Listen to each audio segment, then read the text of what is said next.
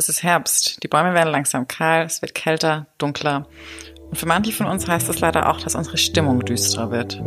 Herbst- und Winterdepressionen sind tatsächlich keine Seltenheit. Und vielleicht wirken sie angesichts der Corona-bedingten Einschränkungen im Moment noch ein bisschen bedrohlicher als sonst. Deshalb wollen wir heute mal die besten Tipps dagegen sammeln. Der Utopia Podcast. Einfach nachhaltig leben. Hallo zusammen, ich bin Annika aus der Utopia Redaktion und spreche heute mit meiner Kollegin Kathi. Wie ist es bei dir, Kathi? Spürst du den Herbstblues schon? Hi, Annika. Tja, tatsächlich merke ich jeden Winter, wie meine Stimmung sich so langsam verschlechtert. Vor allem, wenn ich untertags nicht genügend spazieren draußen bin. Ich glaube aber, dass es für alle von uns äh, gerade nicht so einfach ist mit dem neuen Teil-Lockdown. Und wir können uns alle noch dran erinnern, wie das im Frühjahr war. Jetzt stehen uns noch recht lange kalte Wintermonate bevor und im November können wir nicht mal ins Kino oder Restaurant gehen und generell nur wenige Leute treffen. Das schlägt auch ein bisschen auf die Stimmung. Wie kommst du denn damit klar? Ja, mir schlägt das schon auch jeden Herbst erstmal so aufs Gemüt, wenn die Tage dann kürzer werden man weiß, jetzt kommt der Winter und es bleibt irgendwie dunkel und kalt und grau. Und klar, die, die Corona-Situation macht es auf jeden Fall dieses Jahr nicht leichter ich verstehe schon, dass manche Leute da so richtig in so ein Loch fallen. Andererseits können wir es aber auch nicht ändern. Ne? Weder den Ablauf der Jahreszeiten noch, dass wir uns gerade in einer Pandemiesituation befinden. Und darum finde ich da so eine Art Kampfgeist auch irgendwie wichtig. Ähm, wir müssen jetzt halt einfach damit leben und dann sollten wir versuchen, auch die kältere Jahreszeit so gut es eben geht zu genießen. Und genau darum haben wir Tipps gesammelt, wie wir da zusammen durchkommen, durch den Lockdown und durch die Novemberdepression. Ähm, fang doch du mal an, Kathi. Ja, mache ich sehr gerne. Aber bevor wir dazu kommen, noch ein kleiner Hinweis. Unsere Tipps gelten für Menschen, die jetzt im Herbst und Winter öfter an schlechter Stimmung leiden.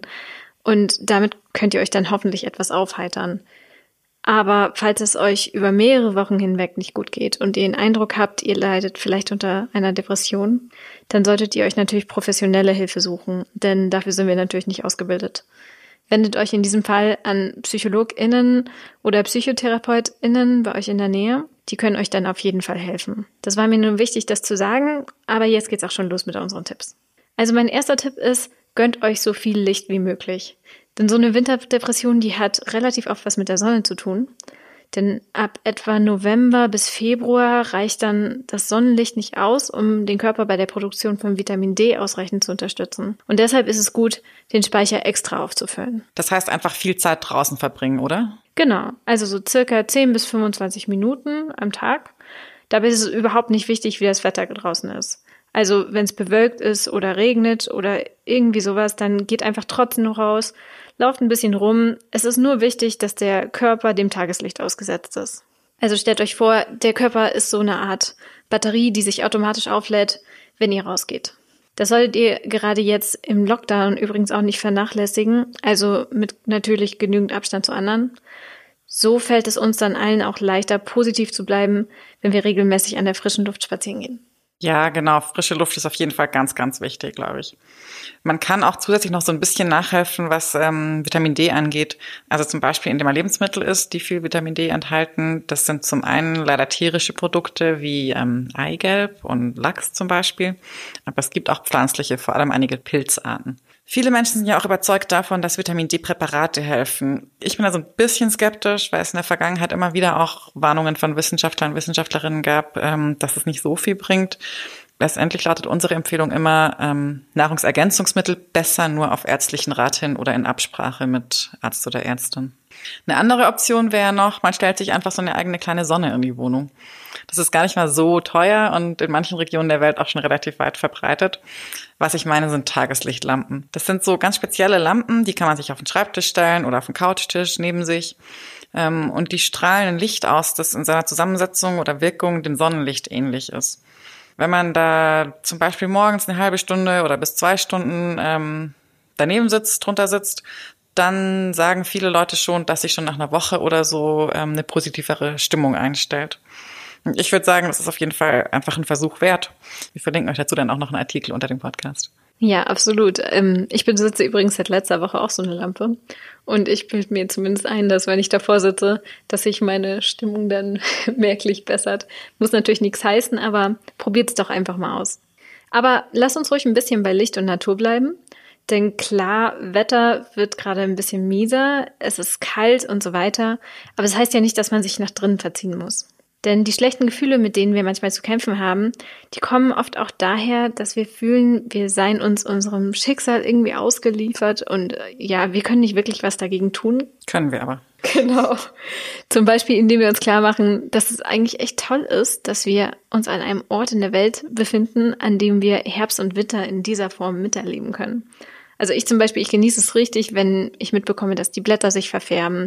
Es liegt dann so ein besonderer Geruch in der Luft und gerade in der Natur ist das halt wirklich ein tolles Schauspiel und wir können das ganz umsonst anschauen. Noch ein wichtiger Punkt, wir sollten auch soziale Kontakte nicht abreißen lassen. Klar, unter Beachtung der Regelungen, die der neue Corona-Lockdown jetzt mit sich bringt, aber in Kontakt bleiben heißt ja nicht, dass man sich physisch treffen muss. Nutzt euren nächsten Herbstspaziergang doch zum Beispiel für ein ausgedehntes Telefonat.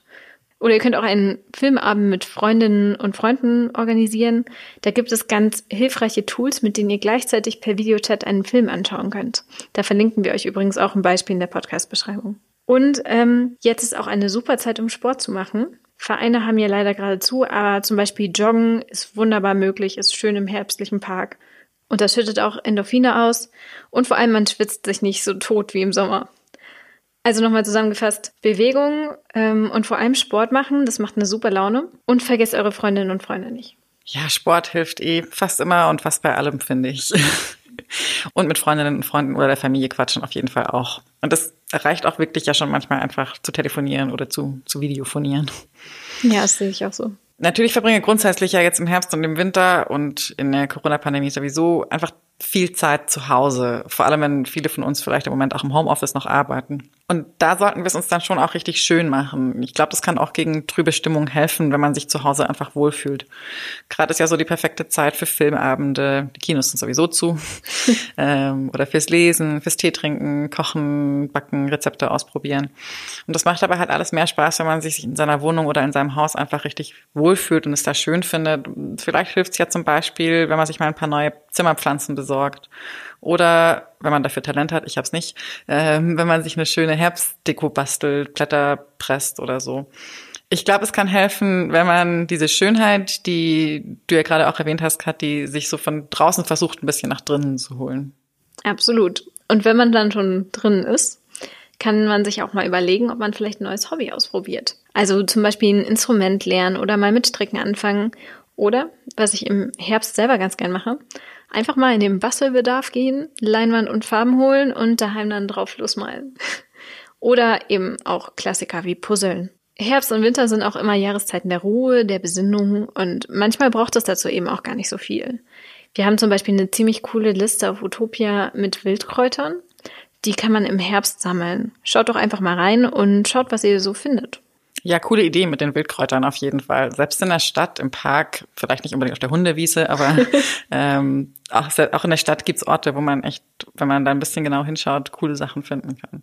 Was meiner Erfahrung nach auch helfen kann, so ein bisschen den, den Herbstblues auf Abstand zu halten, ähm, ist, wenn man einfach eine gute Struktur in den Alltag bringt. Viele Leute, mich eingeschlossen, neigen ja im Herbst und im Winter so ein bisschen dazu, so ein bisschen lethargisch zu werden. Und man kann versuchen, das zu umgehen, indem man sich am Vorabend oder sogar schon am Wochenanfang ein bisschen überlegt oder einen Plan macht, was man am nächsten Tag oder die Woche über so machen möchte.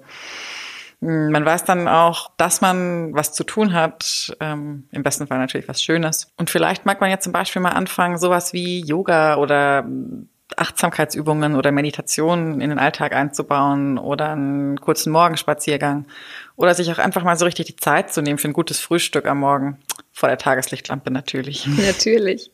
Apropos Essen, noch ein ganz kleiner Punkt, über den wir schon mal in der Folge zur vegetarischen Ernährung gesprochen hatten und dem mir ein bisschen im Kopf geblieben ist.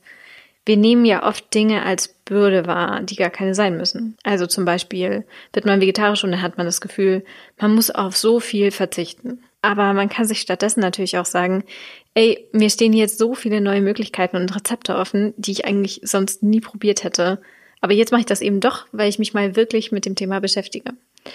Ich will jetzt natürlich nicht sagen, der Lockdown ist eine tolle Chance oder irgendwie sowas.